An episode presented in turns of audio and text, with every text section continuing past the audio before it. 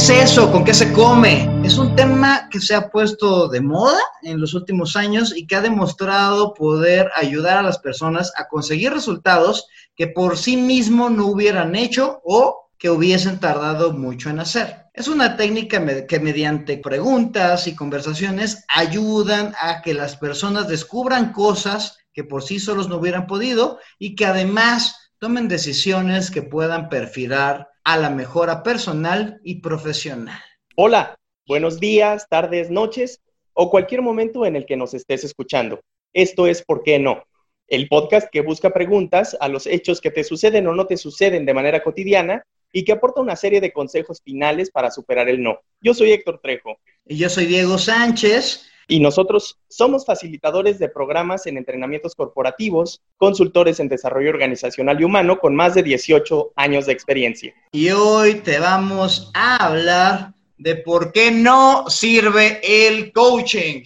Y a pesar de que el Trejo y yo le echamos y le hacemos al coaching, Trejo ahí le hace el coaching personal, que es como su favorito. A mí me encanta el coaching de equipos porque lo descubrí hace algunos añitos y creo que es sumamente útil.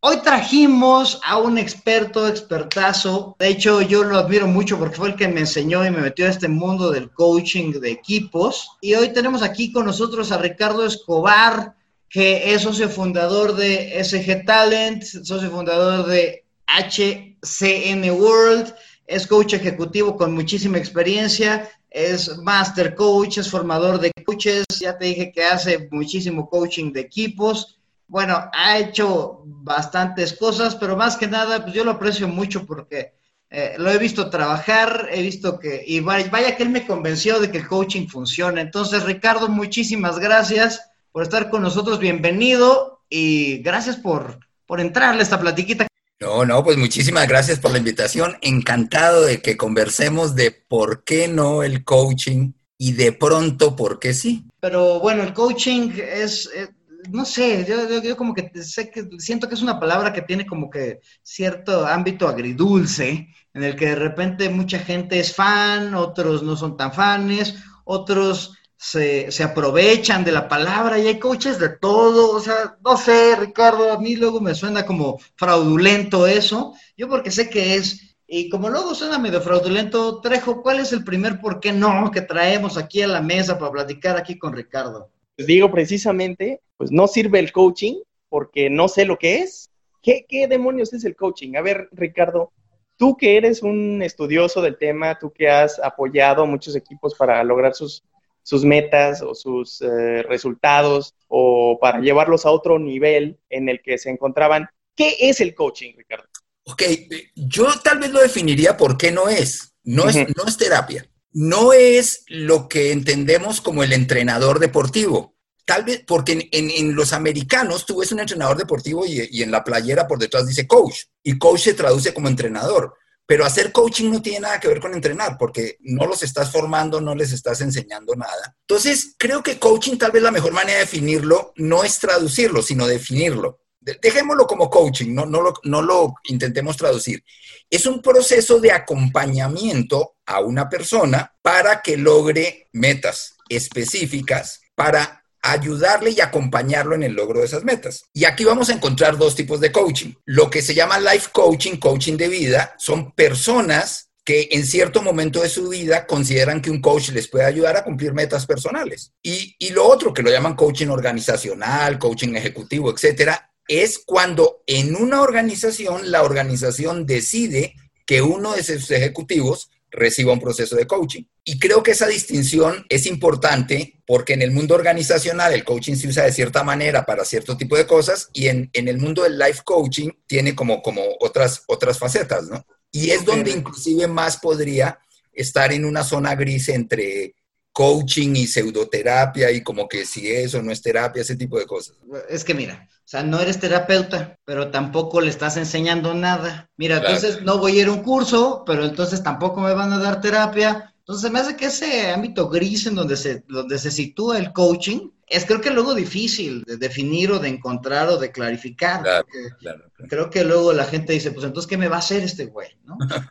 pues en cierto sentido a un coach le pagas por escucharte, pero con un tipo de escucha muy particular, lo que llamamos escucha activa. O sea, no es una escucha pasiva de cuéntame lo que quieras y acuéstate en un diván y, y yo simplemente te escucho, sino que a la par que te estoy escuchando, estoy interviniendo en la manera como estás viendo y viéndote frente a los retos que enfrentas. Y, el arte del coach no, está solo en esa escucha, porque si uno podría decir, bueno, le estoy pagando a alguien para que me escuche. No, le estoy pagando para que me ayude a pensar diferente y a enfrentar de manera diferente y más eficiente los retos que tengo.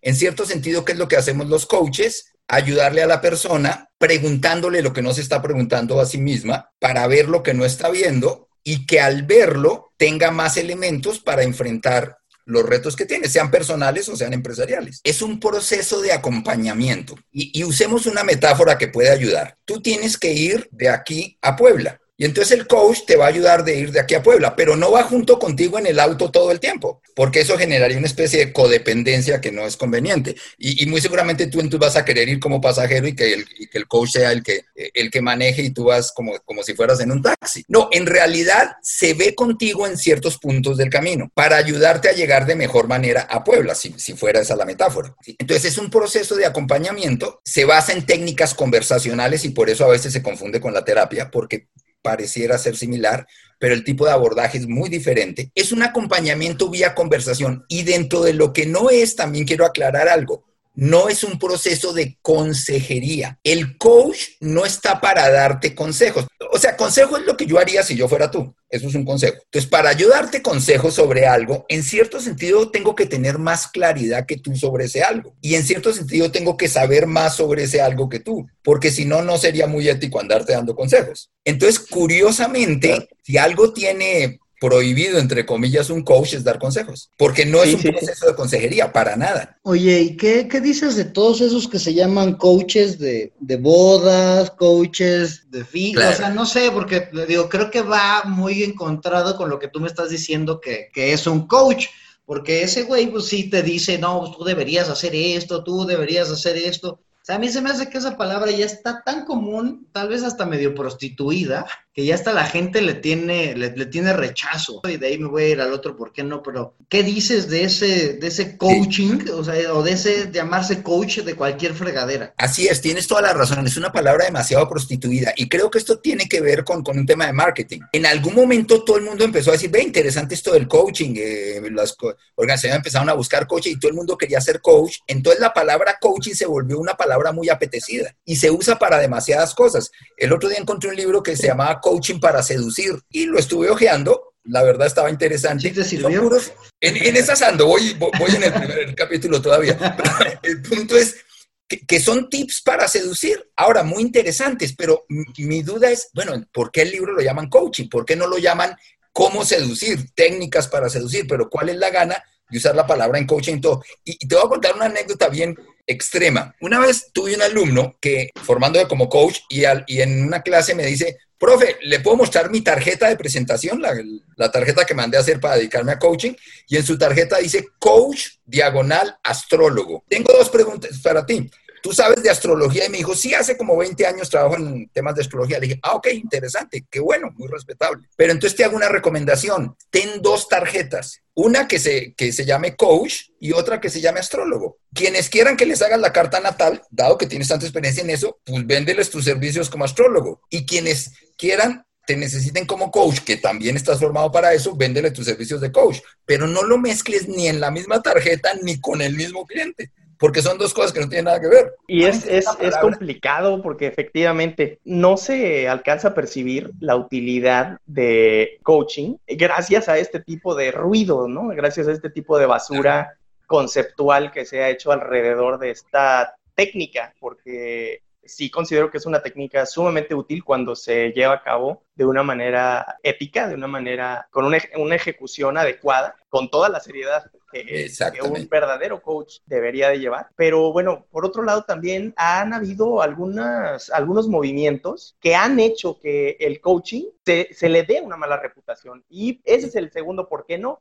Mucha gente que la invitas a procesos de coaching dicen, ah, no, pues porque yo no, no quiero estar en sectas Entonces, es una palabra que ahorita ya hasta a mí me da miedo venderme como coach porque pues ya todo mundo es coach y de lo que sea, ¿no? Y entonces también esos niveles y esos estándares se han dado en contaminar lo que verdaderamente es. Sí, de, oye, tú eres coach, entonces pues estás en tantos niveles y me vas a pedir que traiga no sé cuántas personas y que venda no sé qué fregados. Y, creo que eso, y, yo quiero hacer mucho énfasis ahí, porque yo creo que mucha gente tiene esa percepción del coach. O sea, en serio, a mí luego hasta, como dice Héctor, me da cosa decir que soy coach porque piensan que voy a hacer ese tipo de cosas. O sea, hasta me dicen, ah, los vas a timar, ¿no? Tú eres, eh, me vas a meter una pirámide, cabrón. Sí, un esquema Fonsi ahí, este. Ajá, exacto. Eh, ¿No? ¿Sabes qué pasa? Creo que hay palabras que, que, no están reguladas, pero como funcionan, entonces se usan. Te voy a dar un ejemplo. Durante mucho tiempo la palabra diplomado no estaba regulada. Entonces, todos los cursos empezaron a llamarse diplomados para venderlos mejor. Hasta que a alguien se le ocurrió, no, un diplomado tiene que ser modular, mínimo 64 horas, etcétera Ah, ok, entonces ahora ya no cualquier curso se puede llamar diplomado. Inclusive la palabra terapeuta no está regulada. Tú puedes poner un negocio y poner en la puerta terapeuta de desarrollo personal y nadie te puede decir que no porque no es una palabra regulada. La palabra coach tampoco está regulada. Hay que entender que el coaching es una profesión nueva, bueno, ya tiene algunos años, todavía no está regulada por ningún, ninguna Secretaría de Educación o Secretaría del Trabajo. Va en proceso. Entonces, como no está regulada, entonces todo el mundo la usa y cada quien habla como le va en la feria. Algo, eh, un, un muy buen ejemplo es lo que le pasa a las medicinas alternativas. Hay gente que dice, no, yo no voy a ir a que me hagan brujería. A ver, espérate, el que te pongan agujitas, cuidado, la acupuntura, que hace parte de la medicina alternativa, es una ciencia que tiene miles de años, está estudiadísima, inclusive ya hay carreras de acupuntura y todavía hay gente que dice, no, no, es que yo no voy, eso es para que me pongan agujitas. Fíjate que la medicina alternativa le sucede un poco lo mismo, hay gente que le encanta y hay gente que dice, no, no, no, yo no me dejo tocar de alguien que sea, que trabaje temas alternativos. Es el mismo principio, son, son eh, corrientes que por no estar reguladas por entidades oficiales, se prestan para este tipo de cosas. Y en el mundo de la medicina alternativa también hay mucho charlatán, como hay personas que han logrado casi, casi milagros médicos vía medicina alternativa. Es un fenómeno similar, ¿no?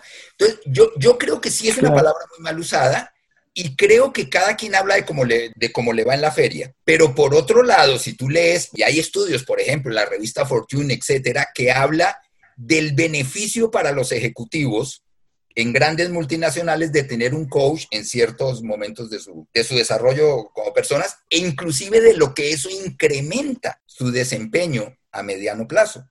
Hay grandes multinacionales que ya en el proceso de desarrollo por ejemplo, de un gerente joven, le ponen un coach como parte de su plan de desarrollo. Entonces también podemos hablar de muchas cifras y muchos argumentos a favor del coaching a nivel empresarial. Creo que donde más confusión hay es a nivel life coaching, el, el coaching para la gente en general. En el mundo empresarial ya ya las empresas aprendieron, ya cuando alguien dice soy coach, ya le dicen, a ver, ¿en qué escuela estudiaste? ¿Quién te certificó? Inclusive te dicen qué enfoque tienes. Y ya las organizaciones no comen cuento tan fácil de porque la persona dice que es coach. Pero la gente sí es bien timable, ¿no? ahí sí un poco, ahí sí, porque no, no, hay, no, hay un, no hay un ente intermediario que regule de manera oficial. Hay entidades certificadoras internacionales especializadas en, pero no son entes oficiales, no son una Secretaría del Trabajo, una Secretaría de Educación. Órale, va, yo ya, ya, ya, ya sé que es coaching, ya busqué un coach así bueno, pero Ricardo, ¿cómo voy a ir a coaching? Y ahí te, va el siguiente, ¿por qué no? El coaching no sirve porque no me dicen qué hacer, se la pasan haciéndome preguntitas, malditos coaches, ¿para qué fregados voy con ellos? Ok, sí, no, y tienes mucha razón. A ver, yo creo que hay dos tipos de problemas. Primero, definamos qué es un problema. Un problema es una distancia entre dónde estoy y dónde quiero o necesito estar y en cierto periodo de tiempo. Un problema es una brecha, una brecha entre dónde estás y dónde quieres o necesitas estar. Entonces hay dos tipos de problemas. Aquellos problemas en donde para llegar del punto A al punto B necesito conocimientos, necesito un expertise específico que no tengo. Y entonces lo que necesito es un experto que me enseñe, que me asesore, que me aconseje, que me diga cómo. Y hay otro tipo de problemas en donde yo sí tengo la capacidad, no necesito conocimientos extras, pero por alguna razón no los estoy resolviendo. pero sí están dentro de mi capacidad. Y no, no es un tema de tener conocimientos específicos extras. En ese mundo es donde entra el coaching. Una, vez me tocó un vendedor y, y, me dice su jefe, necesito que le hagas coaching. Y le digo, bueno, ¿y por qué, por qué necesitas que le haga coaching? Pues porque es una persona que todo el tiempo pone disculpas de por qué no vende. Y le dije, bueno, cuéntame como qué tipo de disculpas pone. Y dice, una de sus disculpas es que en la Ciudad de México hay mucho tráfico y entonces le pedimos que vea 10 clientes diarios y dice que por el tráfico solo alcanza a ver 5 diarios. Y yo a ese gerente le dije, a ver, ese vendedor no necesita coaching. Mejor con ese dinero cómprale una moto. Y con la moto, pues puede desplazarse mejor y ver más clientes. Y fuera de broma, le compraron una moto y le salió mucho más barata la moto que el proceso de coaching. Yo sé que el siguiente. Y cumplió sus metas, ¿no? Claro, porque él para poder ver más clientes diarios en una ciudad de tanto tráfico, lo que necesitaba era un, era un medio de transporte más efectivo, no un proceso de coaching. O sea, de repente sí has votado procesos de coaching que no son procesos de coaching. Claro, claro. Es que sabes qué es lo que pasa, que así como una época en que todo se quería resolver eh, de X manera, también la moda del coaching llegó a las organizaciones y, una época, ya ha pasado un poco, que todo lo querían resolver con coaching. Y también hay que entender que todo modelo de intervención funciona en ciertos casos y en otros no como dicen los psicólogos, no le puedes hacer terapia a un tumor. Si una persona tiene un tumor, lo que necesita es un médico especialista, oncólogo, y que le haga X y Y proceso, pero, pero no le puedes hacer un... Había, eh, vía conversaciones con un terapeuta, no vas a resolver cuando ya tienes un tumor. Es el, mismo principio. Como todo, hay cosas para las que sirve, cosas para las que no sirve. Nos iríamos al otro, ¿por qué no entonces, este Ricardo? Ya estamos comentando de que efectivamente a veces las preguntas que se les hacen a los coaches, que así se le llama a la persona que desea tomar el, el coaching, son preguntas incómodas, son preguntas que los hacen pensar, son preguntas que los retan y son preguntas que de cierta manera los confrontan con su propio ego, ¿no? Así y por eso es un proceso también incómodo que la gente no quiere tomar. Entonces, otro por qué no sería, pues, porque no me quiero sentir incómodo. Sí, me gusta mucho hablar con metáforas. Creo que el coach el, mejor ejemplo de un coach sería un preparador físico. Tú quieres tener mejor estado físico, bajar de peso, qué sé yo, ser más saludable, entonces vas a un gimnasio y tienes un preparador físico específico. Fíjate que no es nada cómodo ir al gimnasio, no es nada cómodo una hora con el preparador físico que te hace sudar la gota gorda pero se lo sales agradeciendo y regresas y le pagas y además lo recomiendas. Pero duele, Ricardo, duele también. Claro que duele. Pero fíjate que, en cierto sentido, y, sin, un falso masoquismo, pero tú agradeces ese dolor y sales molido de la sesión de, de, gimnasio, pero sales feliz por lo que te sirvió. Es el mismo principio. Una sesión de coaching es como una sesión de gimnasio. El coach esa hora me va a confrontar, me confronta, ya hablando coloquialmente, mis paradigmas, me confronta aquella manera que tengo de ver la situación me confronta los cuentos que me cuento a mí mismo para justificar por qué no logro las cosas, etcétera. O sea, no es que me confronta porque es sádico, confronta aquello que, percibe que no me está ayudando. Y es el mismo principio de un preparador físico. No tiene sentido ir a un gimnasio con un preparador físico y decirle, oye, acuéstame en la camilla, eh, ponme musiquita agradable, ponme, ponme aromas. No, no, espérate, en ese caso mejor me voy a un spa y no a un gimnasio. Es lo mismo, una sesión de coaching es una sesión muy confrontadora muy retadora en el buen sentido de la palabra, pero para beneficio de la persona, porque estamos moviendo sus, sus músculos, si se quiere, sus músculos mentales, para que de ahí salga percibiendo diferente la situación y salga a enfrentar la realidad diferente. Fíjate que es una metáfora que yo uso mucho y no te la había escuchado a ti. Hace, hace poquito de un coaching a un equipo y, y, salían así como, oye, yo, espérense, no se preocupen, las primeras veces que van al gimnasio duele, o sea, y ya después lo empiezas a agarrar y te empiezas a ejercitar y empiezas a construir fuerza, pero las primeras duelen. A, Héctor le gusta usar la, terapia de las microfacturas, de que al principio tienes que romper para luego construir y fortalecer y demás. Han habido algunos procesos en los que, pues sí, definitivamente la gente pues sale un poco odiándome, un poco, te digo, incómoda, que no se esperan el hecho de que una persona que quizá externa a la, a la organización o a la dinámica de ese grupo les ponga enfrente, pues es esta dinámica mental distinta, ¿no? El, confrontarse con sus propias historias, con sus propias falacias, con sus propias comodidades, ¿no? Con su, con su propio bullshit, le llaman. Es súper eh, benéfico para, para la persona que está dispuesta a pues realmente introducirse a ese mundo. Como bien dices, creo que esa metáfora del gimnasio le da... Y, y, hay un elemento extra, que es la ética. Yo en una sesión de coaching confronto a la persona, pero la confronto desde la intención de ayuda porque considero que esa confrontación le va a ayudar para ver lo que no está viendo, para romper ciertos paradigmas, qué sé yo. No la confronto por sentirme yo bien o por hacerlo sentir mal. Entonces también hay por, el, por el simple hecho de, disfrutar el dolor de, ajeno, ¿no? Como dices, Exacto. no, es que el coach sea, masoquista, ¿no? O sádico. Exactamente, no, es un tema de sadismo ni de masoquismo del otro, ¿sí? O sea, un buen preparador físico no es sádico y una persona que se deja moler eh, eh, una hora del preparador físico no es masoquista, simplemente los dos están trabajando para que esa persona tenga un mejor, un, mejor estado físico.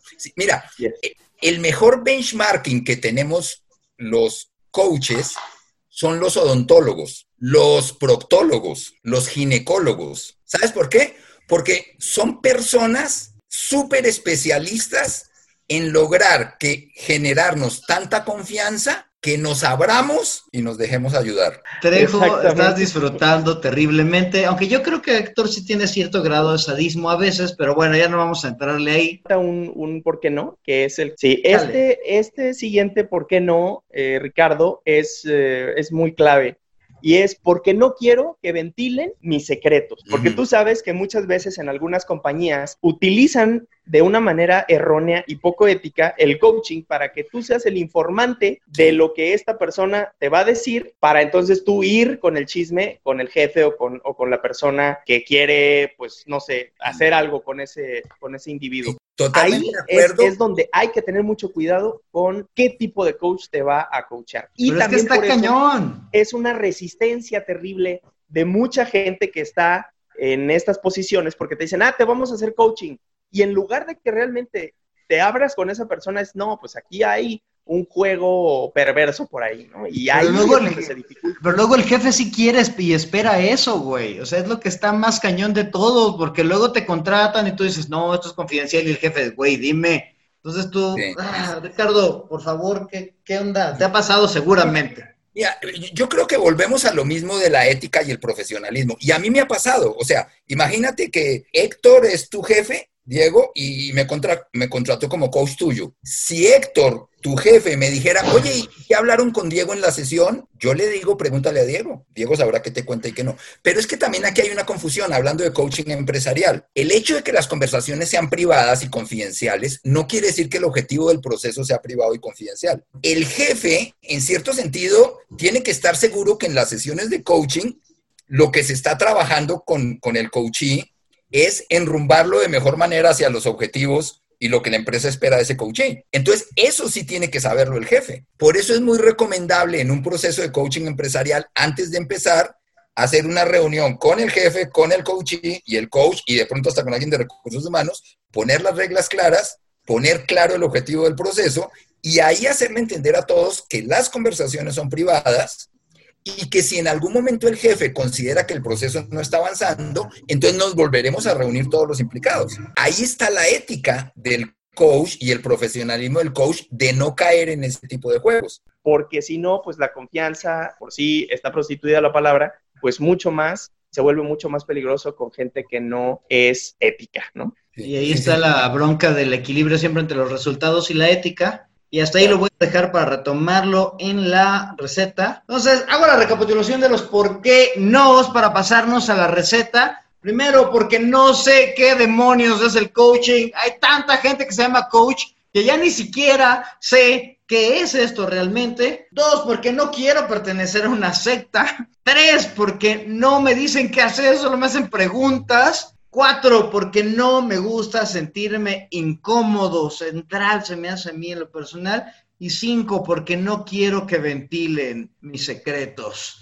Y bueno, Ricardo, ayúdanos entonces a la receta que normalmente queremos dar cuestiones concretas, acciones claras que se puede llevar las, las personas para que sí les sirva el coaching ¿Qué le dices a la gente que te dice que no sabe qué es el coaching? Lo primero, lo primero que te diría es, hay problemas o situaciones a resolver donde necesitas un experto. Si tu auto se daña, vas, vas con el mecánico. Si te duele algo, vas con el médico. Si estás enfrentando una situación que sientes que tienes la capacidad de enfrentarla, pero ves que no la estás pudiendo enfrentar y que no es un tema de tomar un curso especializado de no sé qué, o sea, que no se resuelve por ese lado, de pronto es el momento en que te cae bien un proceso de coaching, ¿sí? O sea, alguien que te ayude a, en cierto sentido, dejar de hacerte bolas frente a esa situación. Alguien que te, que te escuche y te cuestione al mismo tiempo y te haga preguntas que no te están haciendo.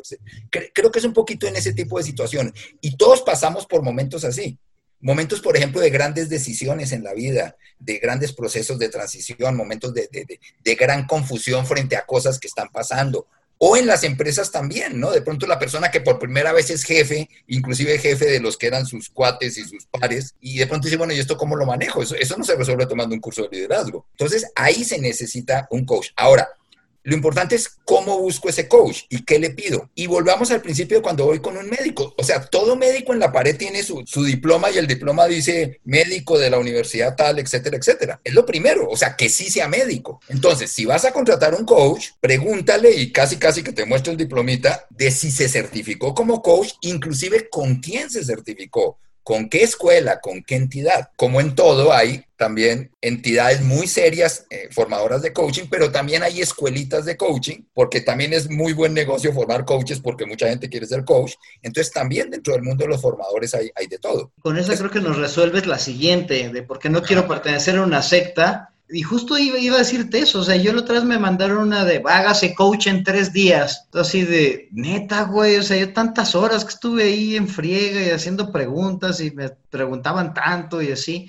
Y creo que ambos tienen que ver con la, con la credibilidad del coach, ¿no? Sí, definitivamente. No, inclusive te, te, puedo recomendar uno que es de dos días en vez de tres días. Me he ahorrado tiempo y dinero y una lana. Sí, claro, es, es como cuando vas con cualquier profesional que te demuestre que tiene esa expertise. Ahora, la otra es qué estilo de coach, porque también te vas a encontrar coaches como muy pusher, muy encajosos, muy presionadores, que casi, casi, oye, pues es que ahora tengo dos jefes, ¿no? Antes tenía un jefe, ahora tengo al jefe y al coach y me, me sopla en el oído y me llama a medianoche a ver si estoy cumpliendo o no cumpliendo las cosas. Ahí te hablan, Trejo. Ese es como, como un extremo de, de, los tipos de coaches.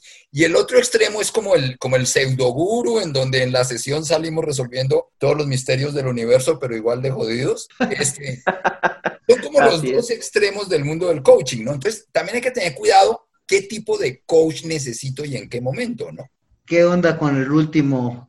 Porque no me dicen qué hacer, solo me hacen preguntas, malditos coachings, coaches inútiles. Exacto, quieren, quieren que todo lo haga yo, todo lo haga yo. Oye, pero pues dime, ¿qué, cómo le hago?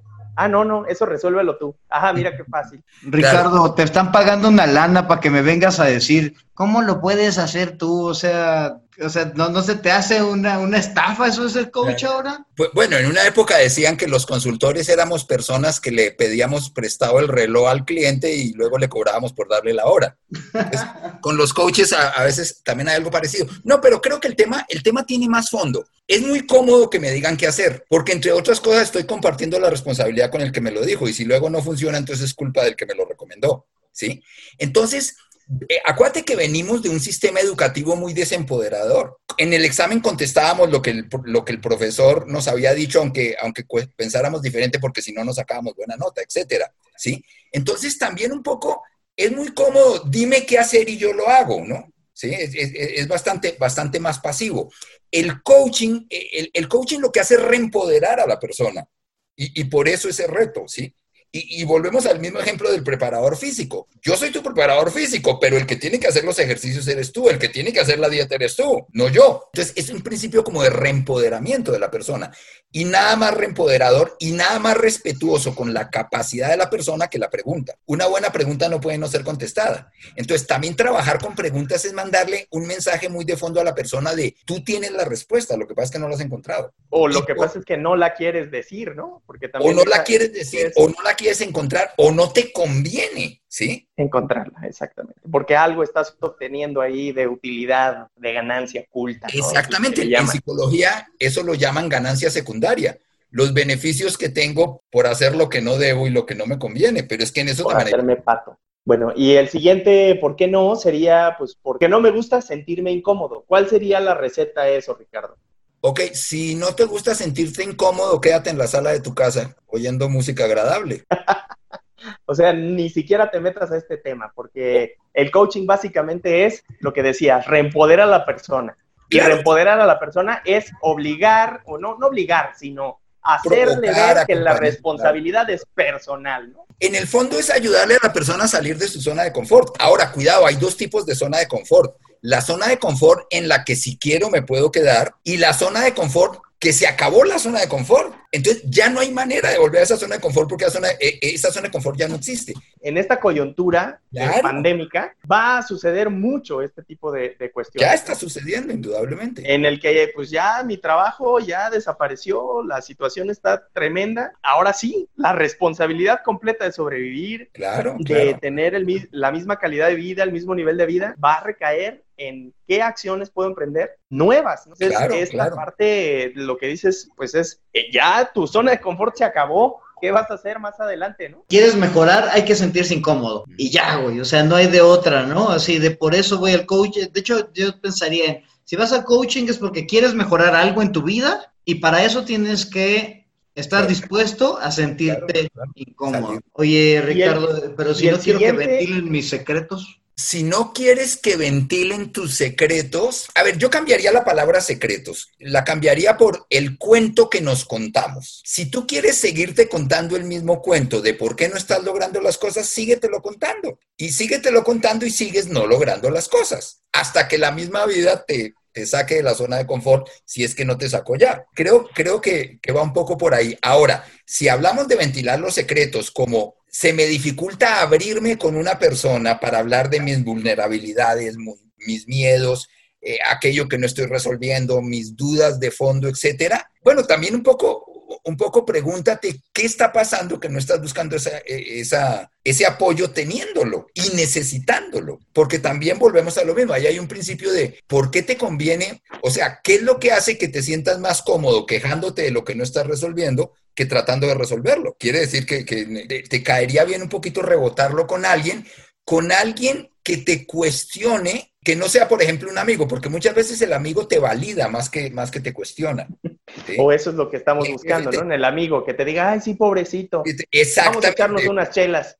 Vamos a echar una chela y terminamos llorando los dos juntos, ¿no? Exacto, ¿no? O como el buen amigo, a ver, no te hagas pendejo, continúa.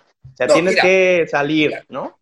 Un, buen ejemplo, una persona que está muy llena de deudas, ¿no? Y un buen amigo le dice, ¿cuánto debes? Tanto, mira, yo tengo una lana ahí, te la presto para que salgas de broncas. Ahora, ¿realmente me resolvió el problema? Te aseguro que a los seis meses vuelvo a tener el mismo nivel de deudas más lo que le debo a mi amigo. Porque sí, estoy trabajando en los malos hábitos que me llevaban a esas deudas. Entonces, de pronto, ese amigo terminó fue complicándome el problema sin quererlo. Bueno, bueno, yo creo que esto nos da como para otros 18 capítulos, nos da también, Ricardo, yo quería hablar contigo, coaching de equipos y valiendo gorros, o sea, te vamos a tener que invitar otra vez ese hacemos otro con todo gusto. Te friegas, o sea, ya, ya, ya te tenemos aquí cautivo. Oye, Trejo, ¿por qué no te echas la recapitulación de la receta?